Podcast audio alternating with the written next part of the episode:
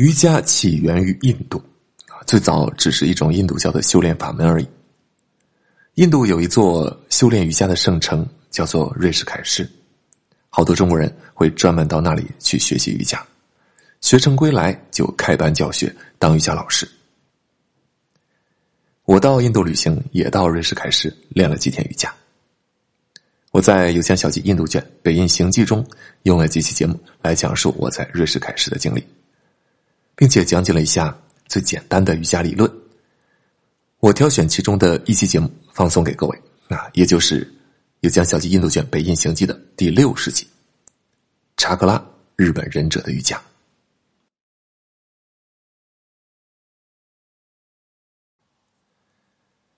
八零后、九零后的小伙伴们一定对《火影忍者》《海贼王》这些动漫再熟悉不过。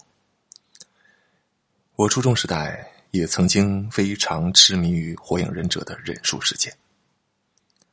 在《火影忍者》这部动漫里面，所有忍者释放忍术的能量来源，就是体内的查克拉。查克拉能量的大小与忍术的威力息息相关。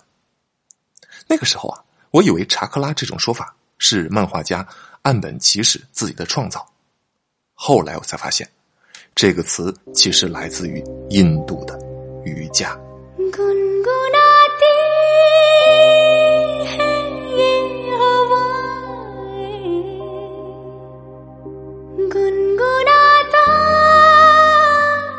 心满油江，酒肉穿肠，欢迎收听《油江小记》印度片第三集。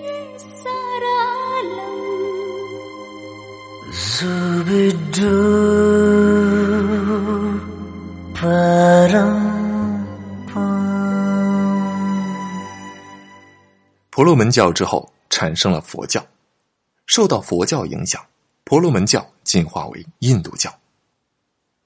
佛教后来式微之后，为了吸收信徒，也开始吸收印度教的因素，其中吸收印度教性力派达特罗教派所形成的一脉，就是佛教的密教。这派以隐秘相传、怪力乱神、咒术、血祭等元素而著称。大家最近最好注意收听一下平台上正在播放的西藏片。藏地和印度之间有很多的文化互动啊，如果想要了解其中一方呢，势必也应该对另外一方有所了解。我们在西藏片里说了，印度密教传播到西藏。形成了后来的藏密啊，就是西藏的密宗，传到唐朝成为了唐密啊，唐朝的密宗。那么由唐朝又传到日本，由于传授师门不同，分别形成了今天的东密和胎密。东是东方啊，胎是天台宗的胎，胎密。后来唐密在中原大地上逐渐衰没，留存于世的主要是藏密、东密和。胎密。鉴于这样的传承脉络，印度教中的一些思想在密宗里面势必也有所体现。查克拉就是其中的一大元素。日本江户时代的忍者是如何修炼的？啊，我说的是历史上真实的忍者，而不是动漫里的那个。他们不仅仅是修习身法、武器、暗器，他们也要修炼东密中的法门。那么其中就涉及到查克拉的修炼，所以啊，岸本齐史关于查克拉的描述，并非凭空创造。查克拉梵语音为 chakra，是轮子的意思。如今你到瑞士凯市大街小巷的宣传语上，这个词的出镜率非常高。在瑜伽理论里面，chakra 与动漫里面的设定略有不同。动漫里面，chakra 本身就是能量，但是在瑜伽理论里面，chakra 不是能量本身，而是能量的汇集之所在。Chakra 汉文比较信达雅的翻译是脉轮，经脉的脉，轮子的轮，经脉的轮子。那么接下来我要说的呢，啊，就有点像说中国古代的这种啊武侠小说里的内功啊。请看下方的这张图，贯穿人体正中的有三条带颜色的线。竖线啊，在瑜伽理论里面，那是人体的三条主脉，分别称为左脉、右脉和中脉。而七个脉轮，也就是查克拉，分布在中脉之上。这三条主脉与人体的其他几万条大大小小的经脉，共同组成了人体的能量通道系统。通过瑜伽修行，人体的能量在左脉、右脉脉轮之间周流不息，蓄积提升。当你修炼到一定的程度，中脉就能够贯通。人体的小世界，从而与宇宙的大世界相连通，达到犯我如一的境界。咱们前面讲的瑜伽的本意，就是为了这个。你看这个贯通中脉，是不是有点像我们经常看武侠小说里面，或者说道家所讲的贯通任督二脉啊？继续看这张图啊，中脉上，你看一共有七个脉轮。就是查克拉啊，由上到下依次为顶轮、眉心轮啊，这个眉心轮也叫额轮，额头的额啊。接下来是喉轮，喉咙的喉，再下是心轮，心脏的心，再往下脐轮，肚脐的脐，再往下生殖轮啊，也叫腹轮，也叫性轮。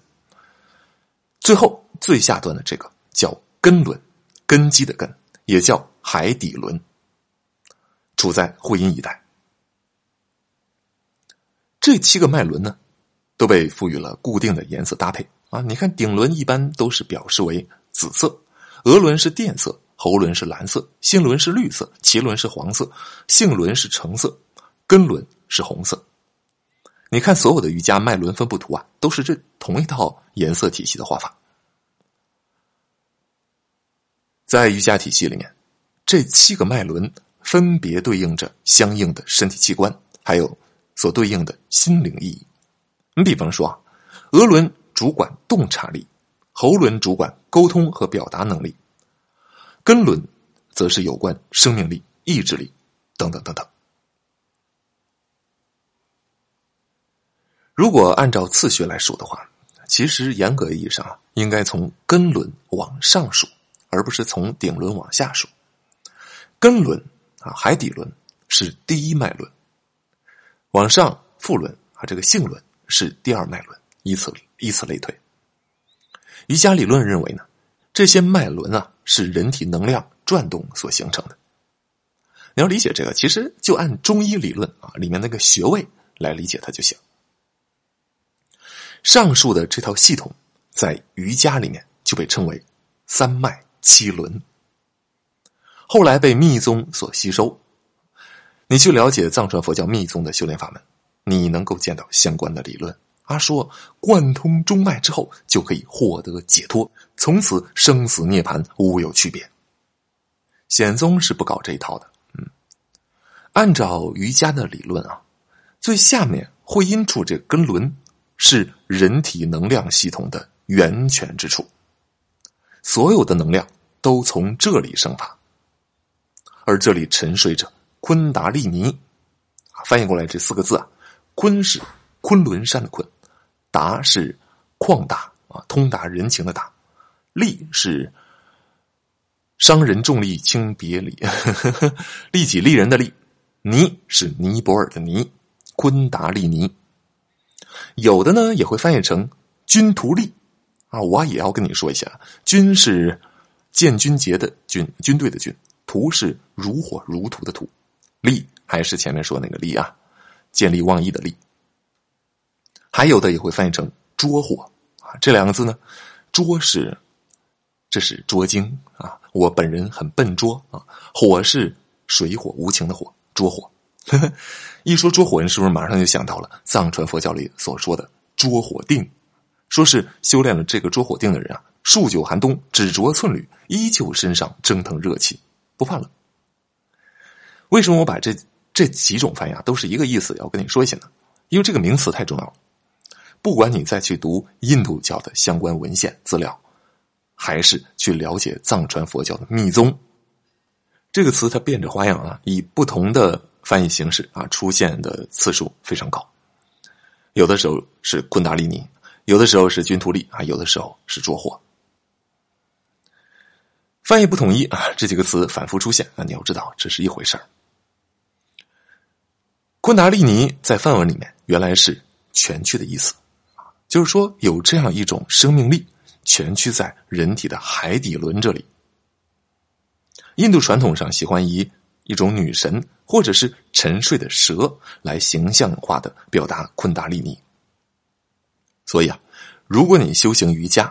也一定听说过昆达利尼蛇这种说法，说是修行瑜伽就是为了唤醒这条沉睡在海底轮中的蛇。啊，当然这是一种比喻，在道家其实有类似的概念，道家管那那种东西啊叫先天之气。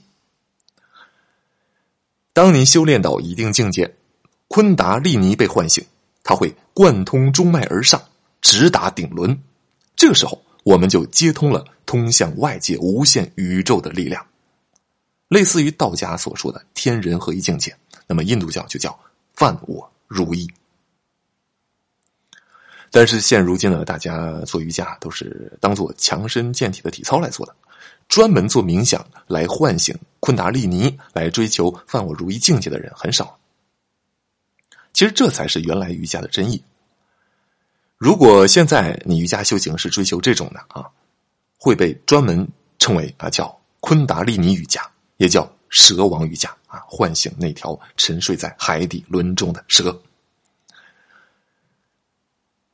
佛教的密宗吸收了这些元素之后，传入藏地，在藏传佛教密宗里面就形成了中脉修炼法门等这样一些密宗法门，被认为是修炼成佛的一种重要手段。甚至是修炼成佛的必由之路。我曾经就见到有人说过啊：“气不入中脉者，妄想证菩提；如若手捻沙，欲得酥油者。”什么意思啊？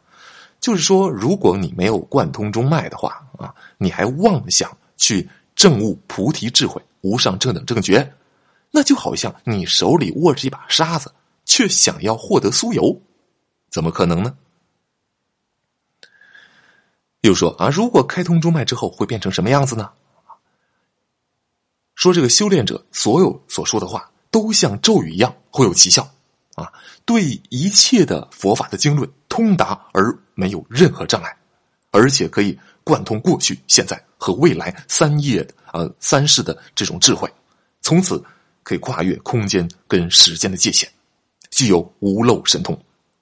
其实你看看这些特征，其实就是意味着是一种成佛的状态，而这些呢，全都来自于印度教里的瑜伽。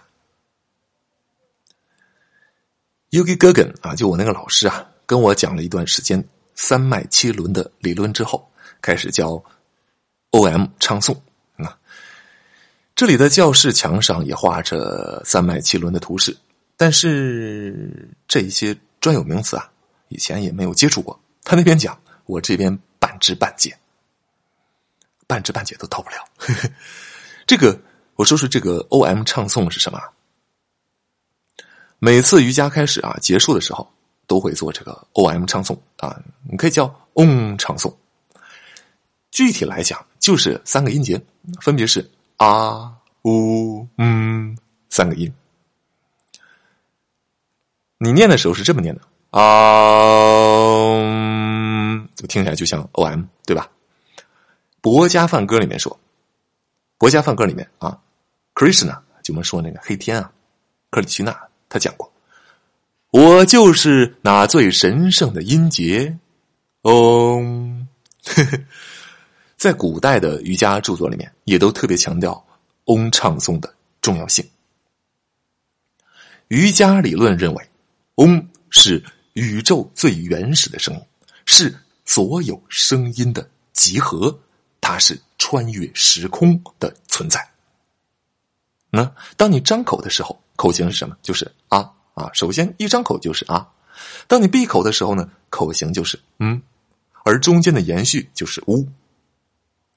更进一步，他们认为啊代表宇宙的开始，呜代表延续，而嗯代表。毁灭，在嗯的念诵中啊，会感受到身体的震动，这种震动来唤醒你沉睡的身体，从而开始做接下来的瑜伽休息。从啊呜到嗯啊，也是声音从腹轮到喉轮再到顶轮的过程。老师会叫你闭上眼睛，跟着他一起念诵。嗯，就是让你一直到那样余音袅袅没有气为止啊，然后再嗯，就念几次，最后嗯，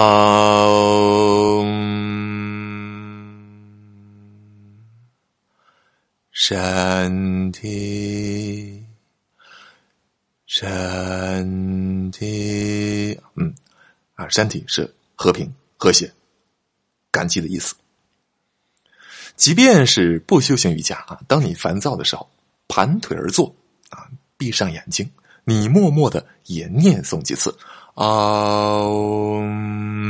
啊，也是有平心静气的效果的啊，你不妨试试。其他的有关瑜伽练习期间的事情，我就不多说了啊。你想要了解的话，可以去报一个瑜伽班。哈哈，在中国，这个瑜伽啊，它成为了女性专属的一种活动。其实这个是不对的。你看，在印度啊，也包括其他国家，其他国家其实练瑜伽的男女其实是比例是差不多的，甚至于可能男人还要更多一些。尤其是在印度，在中国这个观念是有所扭曲的啊。我建议男生应该去休息一下瑜伽，因为在瑞士凯诗很闲嘛，安排了好几天啊，我就和伟哥啊在上完课之后一起去逛了一下。喜马拉雅护肤品的专卖店，嘿嘿，此喜马拉雅与喜马拉雅 FM 完全没有关系啊！这个喜马拉雅是印度品牌喜马拉雅啊，它旗下的很多产品对于中国人来说都非常便宜，但是呢却又非常好用。这个好用不是我打广告说的啊，而是那些中国跑到印度做印度护肤品代购的人。在群里说的，他们呢，好多人啊会代购各个国家的商品，他们走遍天下嘛。每个国家都会有那么几样是特别热销的。那到底好不好用？其实你从客户的购买量就知道。如果他是回头客，回头好几次啊，买的多了，那这个代购就知道这款产品它就是好用嘛。那么他自己也会买来试一试。这其中呢，，Himalaya 这个系列里面啊，它的眼霜据说就对夜猫子来说很有用，那去除黑眼圈的。我认识的好多印度代购都在大量买入这个眼霜，因为它个头很小啊，不占地方，你一背就可以背整整一大包啊，好多条。印度这边卖一百八十卢布，折合人民币十八块钱。我亲眼见到那个代购啊，在朋友圈里发这个广告。转手到国内去卖，你猜他卖多少钱？那边十八块钱进货，这边七十八块钱去卖，就这样还特别抢手，一挂出来就卖光。另外还有那个睫毛增长液，也很受国内女生追捧。还有一个呃七八膏啊，被称为神器的，买的人也很多，都很便宜。如果你有幸来印度呢，不妨买来试试。我在瑞士开始逛的时候，我买过全套，买过好多，什么日霜啊、晚霜啊、眼霜啊、祛疤膏啊、睫毛增长液啊，我都买过。那个睫毛增长液不是喜马拉雅的啊，那个是另外单独的一个牌子。伟哥也和我一样啊，自己买了一些自己用。我还买了一堆眼霜回国送人。我一般在国外是很少买东西做手礼的。太麻烦了，我一向提倡轻装简行，买那么多手里往哪放啊？但是这玩意儿小啊，就买呗。遇到老朋友了就塞一只。在印度或者在尼泊尔啊啊，这些产品都很容易买。如果你到斯里兰卡，这个价格就已经翻倍了。我看了一下，现在淘宝上还有很多代购的，嗯，这个互相之间这个价格的差别特别大，让人觉得真假难辨啊。我觉得呢，最好是找一个比较信得过的代购去买，不要随便乱买。再就是呢，你也可以去印度自己买一下啊。嗯，我觉得呢，到了这些国家，你去尝试一下当地的护肤品啊，也是旅行体验的一部分。呵呵，我提前买了前往阿格拉的大巴车车票。明天呢，我会去披头士乐队曾经进修的废墟去凭吊一下。夜里会乘坐大巴前往阿格拉。我们下期再见。更多节目，请移步到微信公众号“有奖小记”获取收听链接。